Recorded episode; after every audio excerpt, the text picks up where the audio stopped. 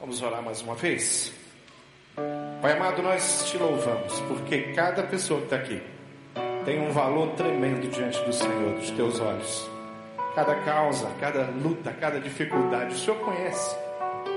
E nós queremos de coração, Deus, que cada pessoa aqui entenda isso e compreenda que o Senhor tem milagres e poder para manifestar na vida de cada um. Deus abre o coração da gente com a tua palavra.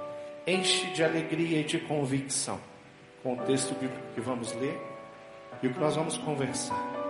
E que a tua bênção seja com cada um em nome de Jesus eu oro. Amém. Glória a Deus. Você pode dizer glória a Deus. Você pode dizer aleluia. Amém. Bom demais é a gente poder ouvir uma canção como essa, ler a palavra, ouvir a palavra, cantar a palavra de Deus, como já fizemos aqui hoje. Como é bom orar, né? Oramos várias vezes. Orei com o irmão ali atrás e, e fui abençoado, porque a fé dele e o coração dele pôde me constranger um pouquinho. Amém? Você foi constrangido com o teu irmão? Diga amém. Glória a Deus. A gente aprende através da comunhão. Abra sua Bíblia em Mateus, no capítulo 17, o versículo 14, nós vamos ler até o versículo 23. Mateus, capítulo 17, versículo 14, até o versículo 23. Uma história muito especial, uma história que tem muitos ensinamentos, que são poucos versículos, mas tem vários temas aqui dentro. Tem várias frases que fazem a gente pensar.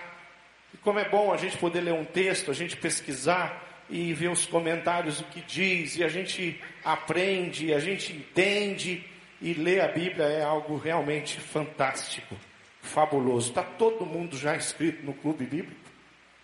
Ainda não? Quem ainda não se inscreveu no clube bíblico, levanta a mão. Quero conhecê-los. Qual é o, o, o desafio para você?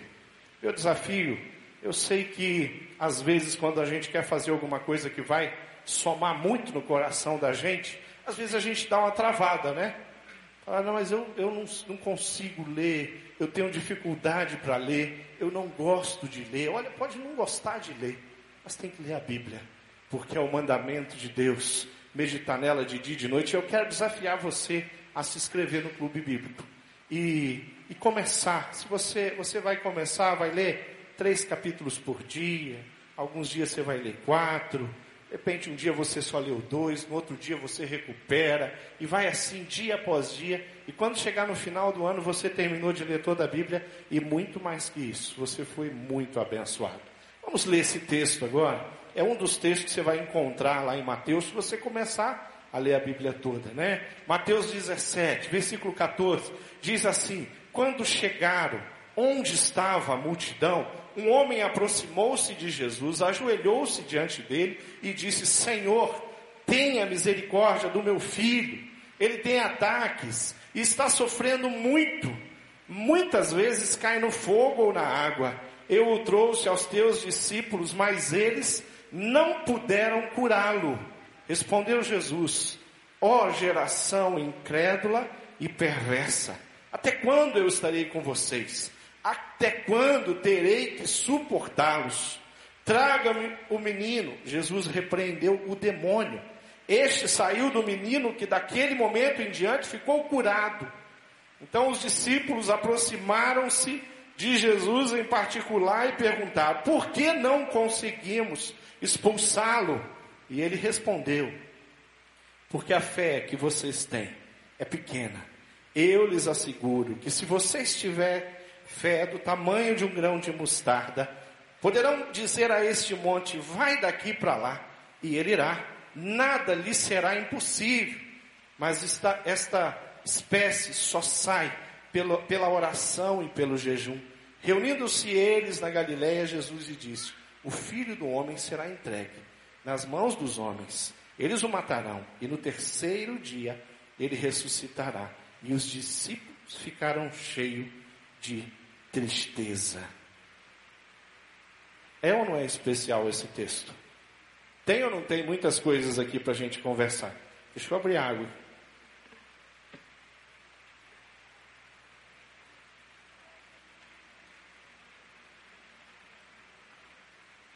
Amém? Vamos lá. Querido, esse texto vai nos mostrar uma coisa muito especial. Que quando nós estamos perto de Jesus, nós aprendemos.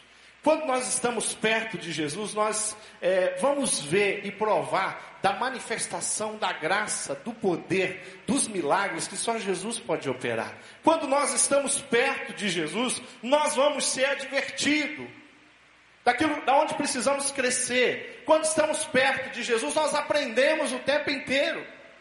Esse texto vai, vai trazer a, a, a minha memória, a sua memória, ao meu conhecimento e ao seu conhecimento, que se tem alguém que tem poder, é Jesus Cristo. Se tem alguém que pode mudar a vida de um pai desesperado e de discípulos que precisam crescer e aprender alguma coisa, é estar perto de Jesus que isso vai acontecer. Quando nós estamos perto do Senhor Jesus, quando nós estamos é, próximo, quando nós estamos em contato com Ele, através da comunhão, nós vamos ver os, os, milagres que Ele faz, vamos perceber os milagres que Ele faz. A primeira consideração que eu quero fazer nesse texto, que eu quero chamar a sua atenção, é a respeito do coração desse pai desesperado. Eu já estive com muitos pais desesperados. Eu já orei com muitos pais desesperados. Aqui na igreja nós acolhemos pessoas, pessoas que são das famílias, são pais aqui, são membros da nossa igreja, mas pais que são trazidos aqui, que estão desesperados porque o seu filho está doente, estão desesperados porque o seu filho está envolvido com a droga, estão desesperados porque o casamento do seu filho, da sua filha, está desmanchando, está desmoronando. Quando nós olhamos a figura desse pai, nós entendemos que esse pai tinha um motivo para estar desesperado. O que estava acontecendo com o filho dele era uma coisa muito séria. Eu nunca vou esquecer de uma experiência de um pai desesperado. Isso aconteceu aproximadamente oito anos atrás, aqui na nossa igreja. Um pai me procurou, veio até o meu gabinete e ele, muito constrangido, falou: Pastor Márcio, eu preciso conversar contigo sobre uma coisa. E eu falei, querido, pode falar. E ele falou: Olha, tem uma coisa que eu preciso fazer, mas eu não tenho coragem. Ele estava com o filho muito doente. E aquele filho estava enganado pelos médicos. E o que os médicos tinham falado para aquele pai: Ó, ele vai morrer a qualquer momento. Nós estávamos junto com aquele pai, nós estávamos acompanhando, nós estávamos orando. Mas o que aconteceu ali é que ele veio e ele falou: Olha, eu não tenho um jazigo na cidade para enterrar o meu filho. Se o meu filho morrer amanhã, essa semana, nos próximos dias, pastor, eu não sei nem por onde começar. E você fica numa situação ali para dar uma palavra. E eu falei: Por que, que você me procurou exatamente? Aí ele falou: Pastor, eu não tenho coragem de ligar para um cemitério, de ir a um cemitério para comprar. Eu tenho recursos. Mas eu não tenho coragem de comprar um jazigo e deixar preparado para receber o meu filho. Nós oramos ali. E eu falei para ele: deixa esse negócio comigo. Se alguém tem que ir ao cemitério, eu vou ao cemitério. Eu vou conversar com o cemitério. E saí aqui da igreja, peguei meu carro e fui até um cemitério. E lá me informei de tudo. Tá, se amanhã uma criança que nós amamos e conhecemos falecer, a família não tem um jazigo. E aquele agente comercial do cemitério, ele falou para mim assim, pastor, fica tranquilo. Eu entendo a situação desse pai. Está aqui o meu cartão. O que acontecer é só ligar para mim. Ele fez mais. Ele me deu toda uma documentação. Falou, fica com o senhor, é só preencher e me trazer e a gente resolve, os custos são esses, o valor é esse, isso, isso, isso, isso. Eu peguei toda aquela documentação, trouxe para a igreja, me reuni com aquele pai ali e falei para ele: olha, se acontecer, se acontecer, as coisas vão ser resolvidas muito rápido. Então não precisa mais se preocupar com isso. Deixa isso, nós vamos orar. Queridos, fazem oito anos. E esse menino não morreu.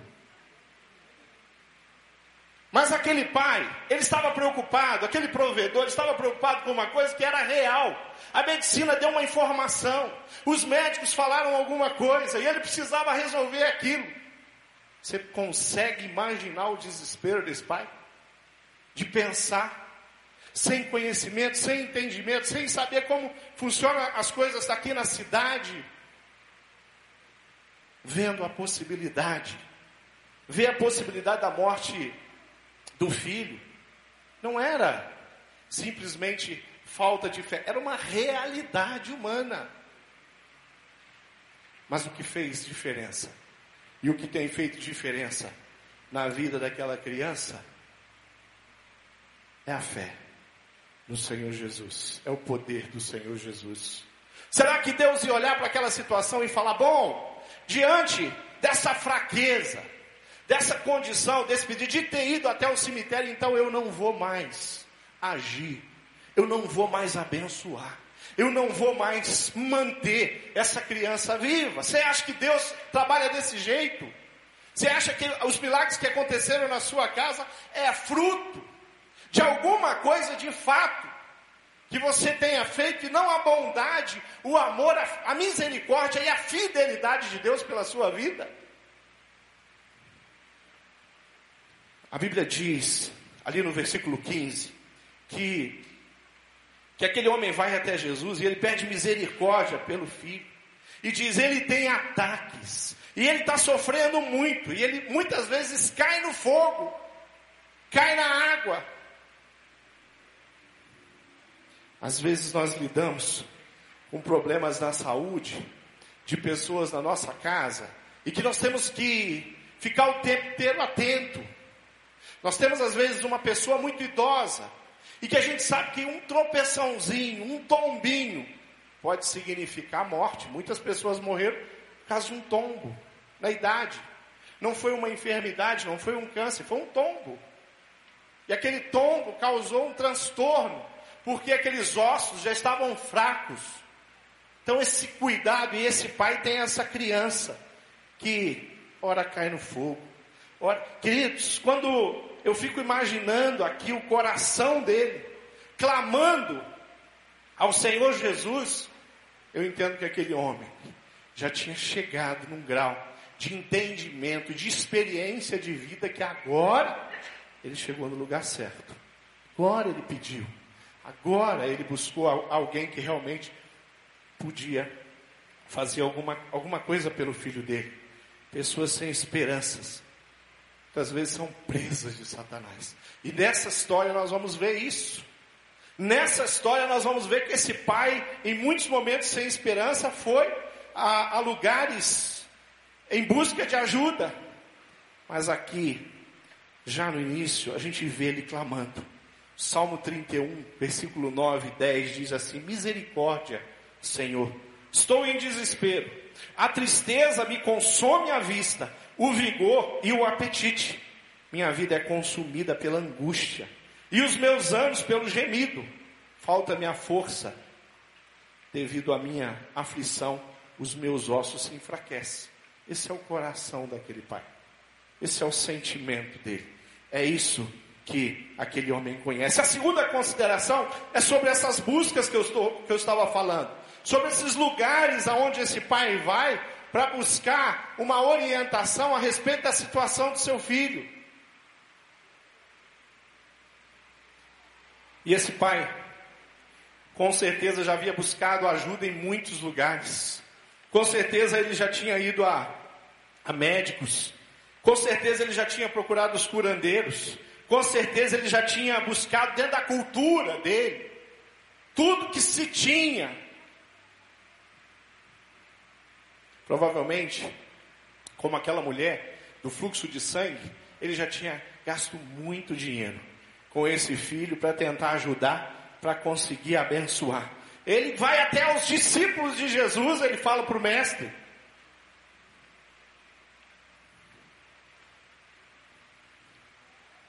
Muitas vezes os, os erros que nós cometemos pela ignorância espiritual, pela falta de conhecimento, pela falta de intimidade, pela falta do evangelho pregado para nós, na nossa casa, na nossa família. Nós buscamos em muitos lugares, nós temos lidado com as famílias aqui, elas chegam, as células trazem as famílias e as famílias chegam aqui e chegam cheios de histórias.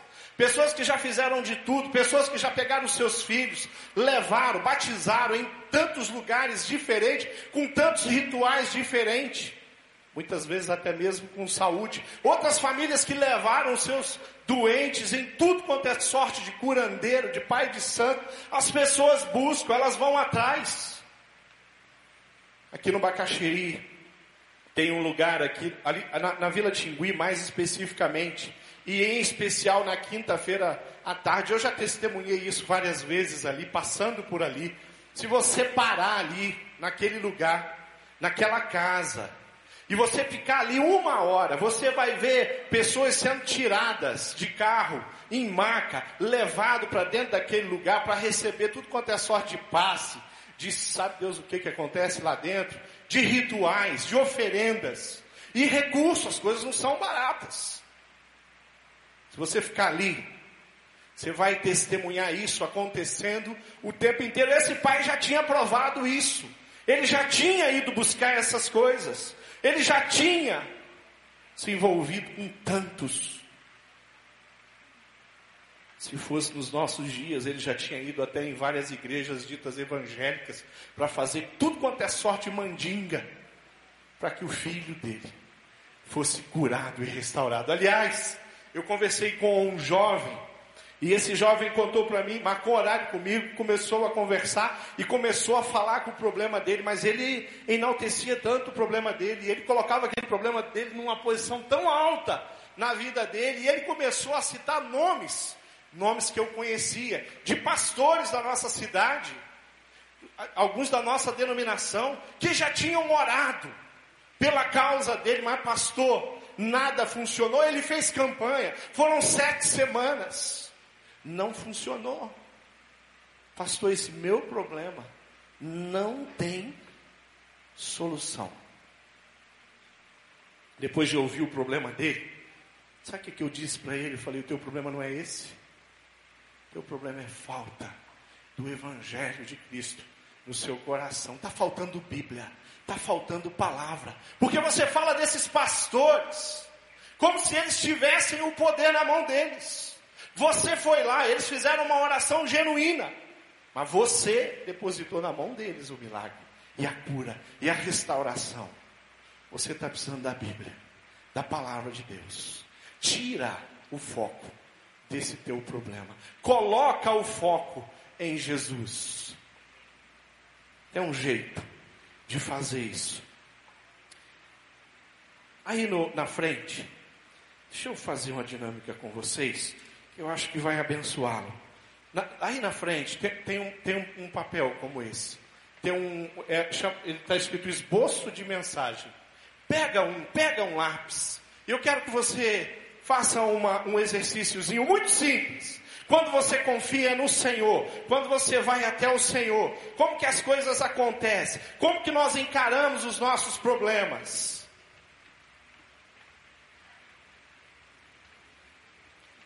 Você pegou aí? Você pegou um lápis? Está todo mundo com lápis na mão? Eu queria que você fizesse é, uns quadradinhos, que, que, do tamanho que dê para você escrever uma palavra dentro. Escreva aí, é, desenhe aí 10 quadradinhos, 8 quadradinhos aproximadamente, nós vamos. Você vai poder escrever quantos quadradinhos você quiser. Eu vou, eu vou mandar você escrever alguns. Eu queria que você pegasse a sua vida, com todas as áreas que envolve a sua vida. Eu queria que você imaginasse que cada quadradinho que você desenhou é uma área da sua vida. No primeiro quadradinho, eu queria que você escrevesse Deus ou meu relacionamento com Deus, intimidade com Deus. Escreve Deus representando isso, a sua intimidade com Deus. Segundo quadradinho, você que é casado, coloca aí seu casamento. Ou coloca já o nome da sua esposa ou do seu esposo, representando o casamento, o matrimônio que Deus. No terceiro quadradinho, Você que não é casado, você jovem, adolescente, coloca aí é, no, nesse quadradinho família. Segundo quadradinho, terceiro quadradinho, você escreve filhos, os jovens. Escreve pai e mãe. E vamos separar família, irmãos, pai mãe. Vamos, vamos tentar. Vai ficar simples para todo mundo. O próximo quadradinho, coloca a igreja. Escreve igreja. No próximo quadrado, escreve trabalho, vida profissional. Coloca o nome da empresa que você trabalha. Coloca o nome da repartição pública que você serve. Coloca aí. E se você quiser preencher mais, coloca aí amigos. Cada quadradinho é uma área da sua vida. Você fala, ah, pastor, tem uma área aqui que eu acho importante na minha vida. Você não citou, escreve no próximo quadradinho. Eu queria que você olhasse agora para esses quadradinhos. E eu queria que você é, respondesse para você mesmo como que você reage quando uma área da sua vida está com dificuldade, está com problema. Como é que você reage quando você está com um problema no seu relacionamento conjugal? Como é que você reage quando você percebe que você não tem buscado a Deus, não tem lido a palavra, não tem tido comunhão, a sua vida de oração nem existe mais? Então é uma área que está em crise, é uma área que está em débito. O que, que acontece quando vem o desemprego, por exemplo, de repente a área do trabalho, de repente você vai falar assim, pastor, tem duas áreas aqui hoje na minha vida que estão pegando fogo. São problemas sérios. De repente, alguns aí, a família de Jó, vão falar, Senhor, todos os quadradinhos, pastor, está tudo. Mas de repente você vai falar, não, a única questão que eu preciso resolver é aqui, essa área da minha vida. Queridos, às vezes, nós é, nos envolvemos, nos frustramos, nos apavoramos com os problemas que surgem na nossa vida, e às vezes é uma área que está com dificuldade, mas nós conseguimos comprometer todas as outras áreas, nós não conseguimos ter equilíbrio. Jesus falou que nós teríamos aflições, mas falou para a gente também tem de bom ânimo, porque eu vou estar contigo. Jesus falou: olha, vai surgir lutas. Lembra, Natal e Carmen, daquela luta do desemprego, quando vocês ficaram e, e foram abençoados pela igreja? Era uma área. Como é que estava a família? A família estava caminhando, Deus estava cuidando, estava abençoando, os filhos estavam prosperando. Mas não foi fácil passar por aquele vale, foi? Lembra de Varde? Quando seu filho estava com dificuldades, com lutas, e as outras áreas? Estava tudo, virou uma bagunça a sua vida, a sua fé acabou. Quando nós caminhamos com Jesus, quando nós estamos na presença de Jesus, tem uma área da nossa vida, tem duas áreas que precisa de um reparo, de um milagre, de uma ação, de uma atuação do Espírito de Deus. Mas sabe o que, que acontece? O Espírito de Deus é quem nos equilibra. Algumas pessoas, às vezes, com algumas lutas, elas caem em desespero. E tem um, uma crise no trabalho. Aí sabe o que, que acontece? Desencadeou uma depressão, a saúde. Põe aí o quadradinho da saúde. Aí a saúde complicou.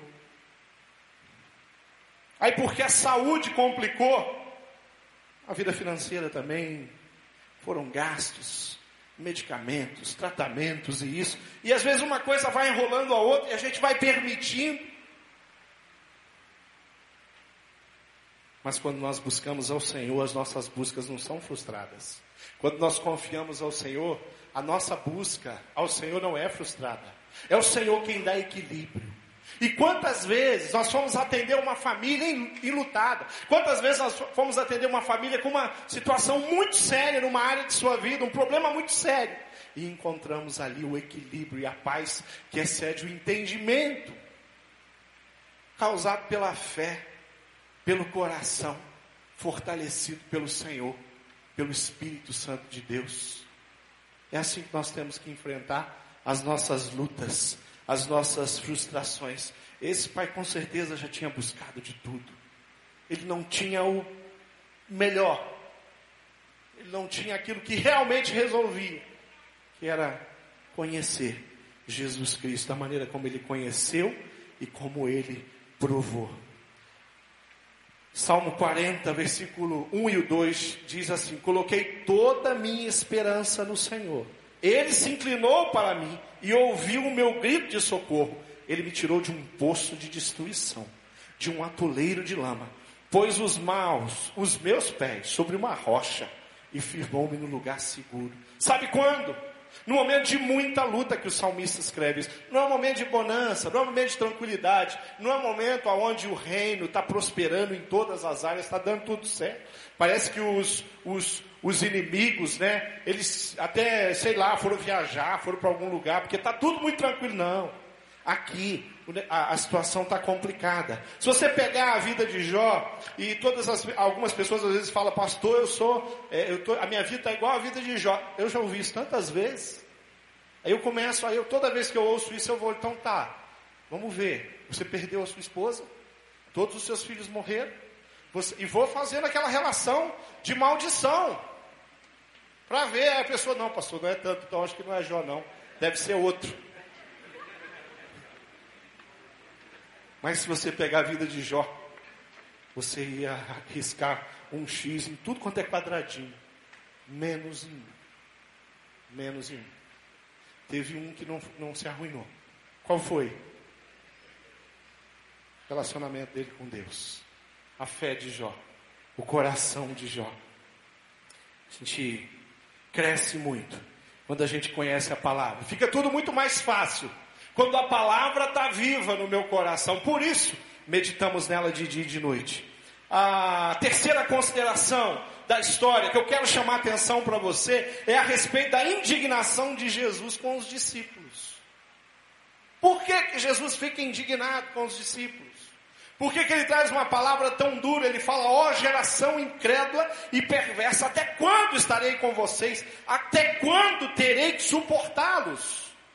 Eu Estou usando aqui a nova tradução da linguagem de hoje, mas eu queria explicar o suportá-los, porque o suportar na nossa, na, na língua portuguesa, em espe especial no Brasil, até uma, fica meio pejorativo, né? Eu não suporto. É, Jesus não suportava mais aquilo. É isso. Jesus estava falando, até quando eu vou ter que fazer aquilo que vocês podem fazer. O comentarista disse que comentou, eu não, não concordei com ele. Né? Me deu luxo ao direito de não concordar com o comentarista. E ele disse que é, provavelmente os discípulos não conseguiram atender aquele pai, porque o Espírito de Deus ainda não tinha descido sobre ele, sobre a igreja. Aí citou Atos, queridos, Sansão, né, Gideão, é, Moisés e tantos outros, Jefté e tantos outros receberam o Espírito Santo de Deus e agiram sobre a ação do Espírito Santo de Deus. E aqui Jesus está falando: até quando eu vou precisar fazer aquilo que eu dei autoridade para vocês fazerem? O incrédulo pode tomar o coração de um servo de Deus, inimigo, e pode, pode insultá-lo. Mas uma coisa não pode: mexer, roubar, tirar a fé que um homem de Deus, que uma mulher de Deus tem. Meu coração pode gerar indignação no coração de Jesus, a mim, o meu jeito de viver, o meu cristianismo, a minha atitude, o meu jeito às vezes miserável de ser com relação ao evangelho que eu recebi passar pela vida sem compartilhar, sem contribuir, sem me oferecer, sem me levantar. Quando alguém está passando por uma luta, acho que isso o Senhor Jesus olha e o coração dele se entristece. Quando eu passo um ano e a minha casa nunca foi aberta para que uma célula se reunisse ali, para que o poder de Deus fosse pregado, ensinado e vivenciado da maneira como nós temos experimentado na vida de tantas famílias, na nossa igreja. a indiferença e a desobediência é o que gera a palavra indignação, vindo do Senhor Jesus para os discípulos e vindo do Senhor Jesus para a minha vida, para a sua vida. O jeito encolhido, às vezes, que nós temos de viver. Querido, às vezes nós temos que, que voltar. Sabe a ceia que nós tomamos aqui, que partilhamos, que participamos? Sabe para que, que a ceia foi instituída? Para que nós lembrássemos, tivéssemos um memorial daquilo que foi o sacrifício de Jesus na cruz. Às vezes eu preciso voltar na cruz, eu preciso olhar para a cruz, e eu preciso relembrar o que o Senhor Jesus sofreu pela minha vida, e olhar como é que eu estou vivendo e como é que eu estou me dispondo, para que o Evangelho, de fato, faça valer também através da minha própria vida. Tem um vídeo antigo, um vídeo que eu conheci, assisti, nós usamos aqui na igreja várias vezes, há uns oito anos atrás. E eu já usei muitas vezes esse vídeo, já usei ele no gabinete. De vez em quando tem alguém, quem sabe até tem alguém aqui que no meu gabinete assistiu esse vídeo de pessoas que vêm, confessam seus pecados. eu muitas vezes usei e mostrei esse vídeo para que aquela pessoa entendesse, para que ela entrasse no coração dela o que, que significava viver em pecado, em detrimento ao que o Senhor Jesus sofreu. Vamos assistir esse vídeo mais uma vez?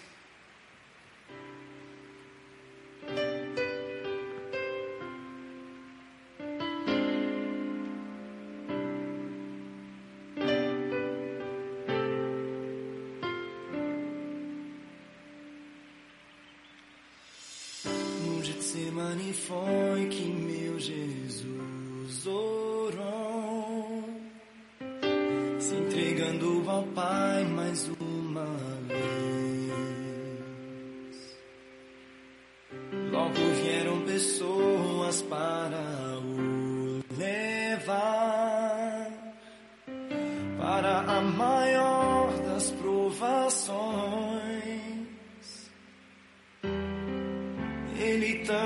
amou, tudo suportou. Ele carregou a nossa cruz. Oh, ver os cravos nas mãos,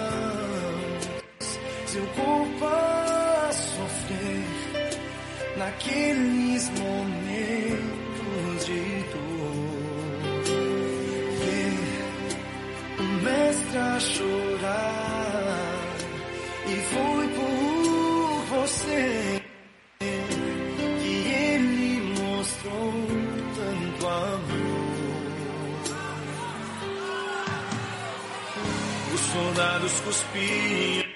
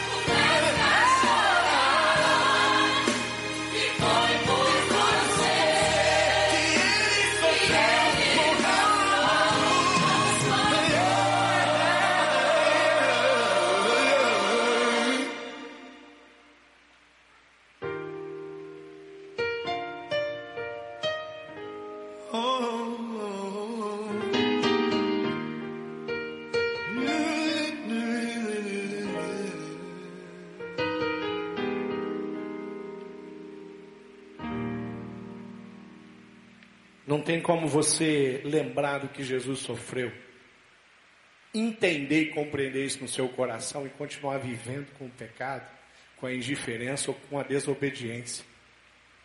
Que Jesus sofreu naquela cruz é suficiente para manter o meu coração aquecido, interessado em fugir do pecado. A, a quarta consideração é, fala sobre o importante questionamento dos discípulos. Eles perguntavam, então os discípulos aproximaram-se de Jesus, em particular, e perguntaram: por que não conseguimos? Por que, que nós não conseguimos libertar, livrar esse menino?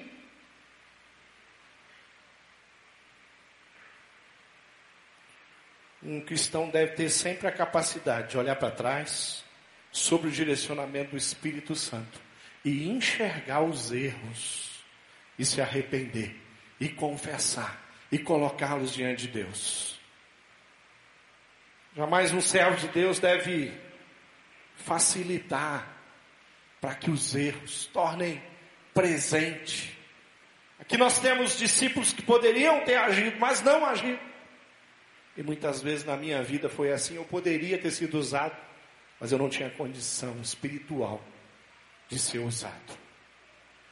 Quantas vezes a pecado vem, ele começa a tomar conta do nosso coração, da nossa vida, e ele começa a tirar o, a ação, o poder do Espírito Santo de Deus em cada um de nós, aquilo que o Espírito de Deus nos dá, nos capacita. Talvez faltou esse entendimento no coração daqueles discípulos, talvez faltou a ousadia e a coragem e a, a resposta de Jesus é, ela é desafiadora para aqueles discípulos. Ali no versículo 20, porque a fé que vocês têm é pequena. Eu lhes asseguro que se vocês tiverem fé do tamanho de um grão de mostarda, vocês fariam coisas muito grandes. Não precisava ter nem a fé do centurião aqui que Jesus ficou impressionado com a fé do centurião. Ele fala: Não vi em Israel fé como essa. Bastava ter fé. A resposta de Jesus é uma resposta que vem com ensinamento, que vem com um exemplo, que vem de forma que, de, de, um, de um líder que está trabalhando o coração daqueles discípulos. Jesus é extremamente compreensível com o coração do homem. Ele sabe que a fé do homem é muito limitada. Por isso ele diz que uma fé pequena, por isso que ele proporciona que uma fé pequena realize milagres. Nós precisamos olhar para essa história e ver aquele pai que nós não temos como não dizer que aquele homem tinha fé. Nós não temos como não dizer que aquele homem fez a oração certa. Eu vejo na oração de, daquele homem a humildade. Eu vejo a sinceridade. Eu vejo confiança. Ele fala a verdade. Eu vejo fervor. Eu vejo uma oração feita segundo o coração e a vontade de Deus. E também segundo a necessidade que aquele homem tinha. Hebreus 11, 6 diz: Ora, sem fé é impossível agradar-lhe, porque é necessário que aquele que se aproxime de Deus creia que ele existe e que é galardoador dos que o buscam. Deus é aquele que preparou galardão para todos aqueles que o buscam. Deus é aquele que ouve a nossa oração. Jesus é aquele que atende, que faz, que usa, e nos abençoa, mesmo sendo nós pecadores.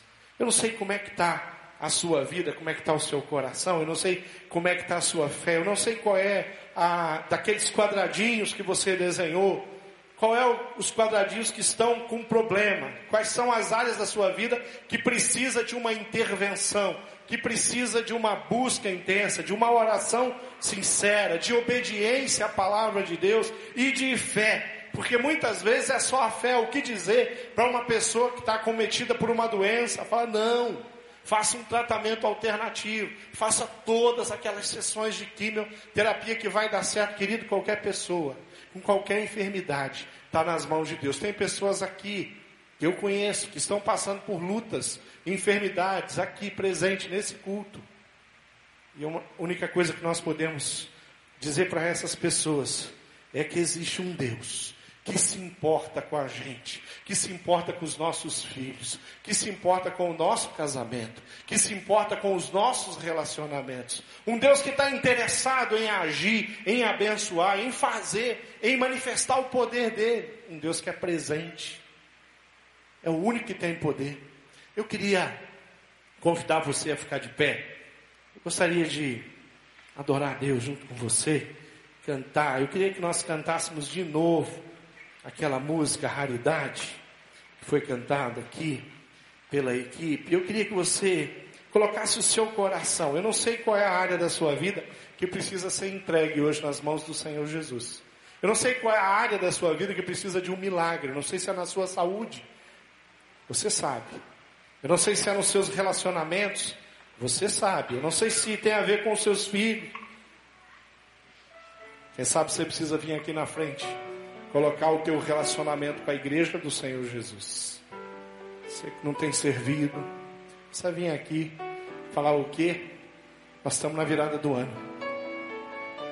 Precisa mudança de atitude. Então vem aqui, coloca isso aí. Vem aqui, fica de joelho aqui fala assim, Senhor, eu estou colocando a meu coração, eu estou colocando a minha vida profissional, eu estou colocando o meu relacionamento contigo. Eu quero que 2015 seja um ano que oração seja marca. Pastor André hoje de manhã falou sobre o que, que você quer, né? Marcar no ano 2015. Quem sabe você fala assim: sabe o que eu quero? Eu quero que seja um ano marcado pela oração. Eu quero fazer jejum. Eu quero experimentar algo novo. Vem para cá. Fica aqui, nós vamos cantar. E nós vamos orar.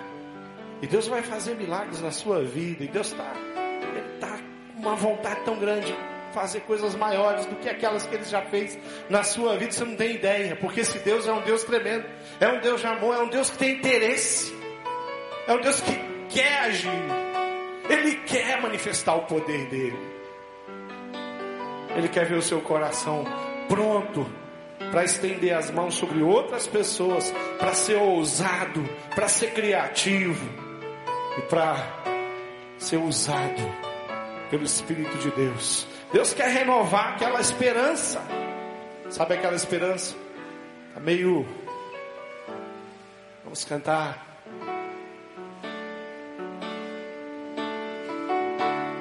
Não consigo ir além do teu olhar. Tudo que eu consigo é imaginar a riqueza que existe dentro de você. Cante isso com teu coração. O ouro eu consigo só admirar, mas te olhando eu posso a Deus adorar. Sua alma é um bem que nunca envelhecerá. O pecado não consegue esconder a marca de Jesus que existe em você. O que você fez ou deixou de fazer não mudou o início Deus escolheu você. Sua realidade não está naquilo que você possui ou que sabe fazer. Isso é mistério de Deus com você. Diga isso. Você é um espelho que reflete a imagem do Senhor. Não chore se o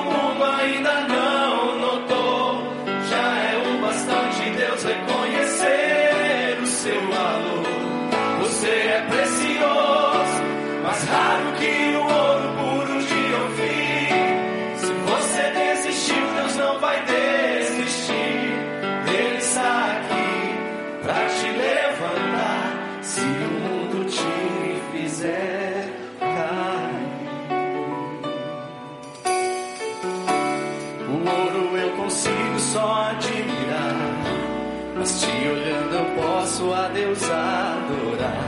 Sua alma é um bem que nunca envelhecerá. O pecado não consegue esconder a marca de Jesus que existe em você. O que você fez ou deixou de fazer não mudou o início Deus escolheu você. Sua raridade não está naquilo que você possui ou que sabe fazer. Isso é mistério de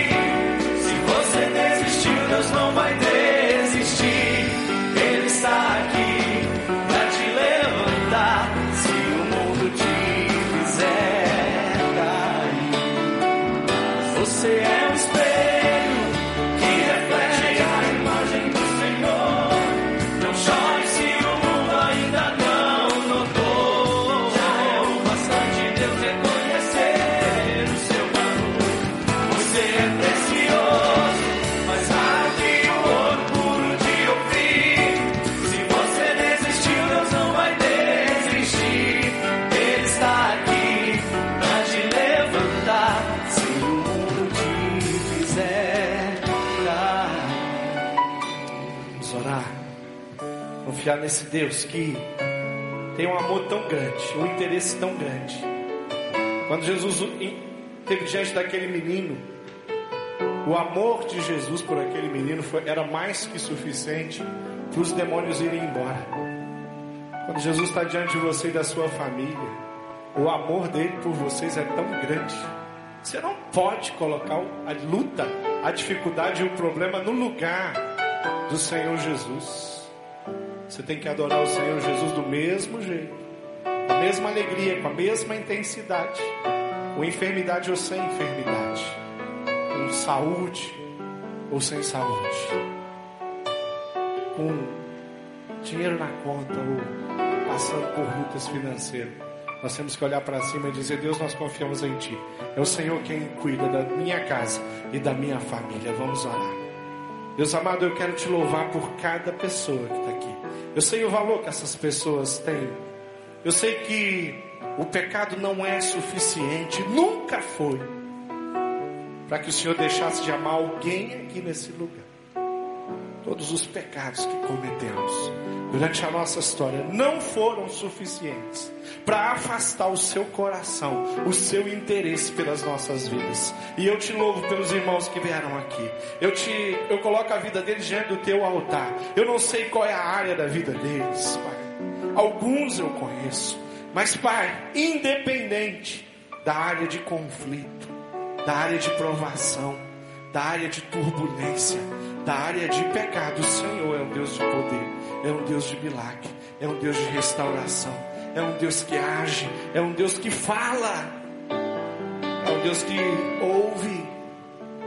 Eu te louvo, Deus, porque o Senhor continua fazendo milagres aqui na nossa igreja, nas nossas famílias, nas nossas células nos ministérios, o Senhor tem feito coisas tremendas. Eu te louvo porque o Senhor continua trazendo famílias, muitas delas, Pai, destruídas por Satanás e restauradas, Pai, pelo teu poder diante dos nossos olhos. E eu quero crer que todas as lutas que estão aqui representadas, nessas famílias, nessas pessoas, Deus, sejam um motivo de testemunho ainda na quarta-feira, na virada do ano, nos nossos próximos cultos. Deus, age com poder, tira todo o impedimento da vida dos meus irmãos, de não deixa ninguém atrapalhar o seu agir e o seu poder. Nós não queremos nos colocar na frente, nós não queremos abrir mão da intimidade contigo, nós não queremos ceder à incredulidade, à desesperança, ao pecado. Nós queremos nos comprometer com a oração, com a intimidade, com o jejum, com a busca, com a intercessão. Nós queremos levantar mãos santas diante do Senhor. Nós queremos colocar as nossas mãos sobre as pessoas que estão passando por aflição, contando, acreditando, com fé pequena, mas suficiente para mover os céus Deus, o Senhor é um Deus de poder, é um Deus de milagre, é um Deus de amor e merece a nossa obediência, merece o nosso coração. Obrigado por aquele sacrifício na cruz. Obrigado por, pelo sofrimento, Deus, que nem eu nem ninguém aqui tinha a menor condição de sofrer e não mudaria nada.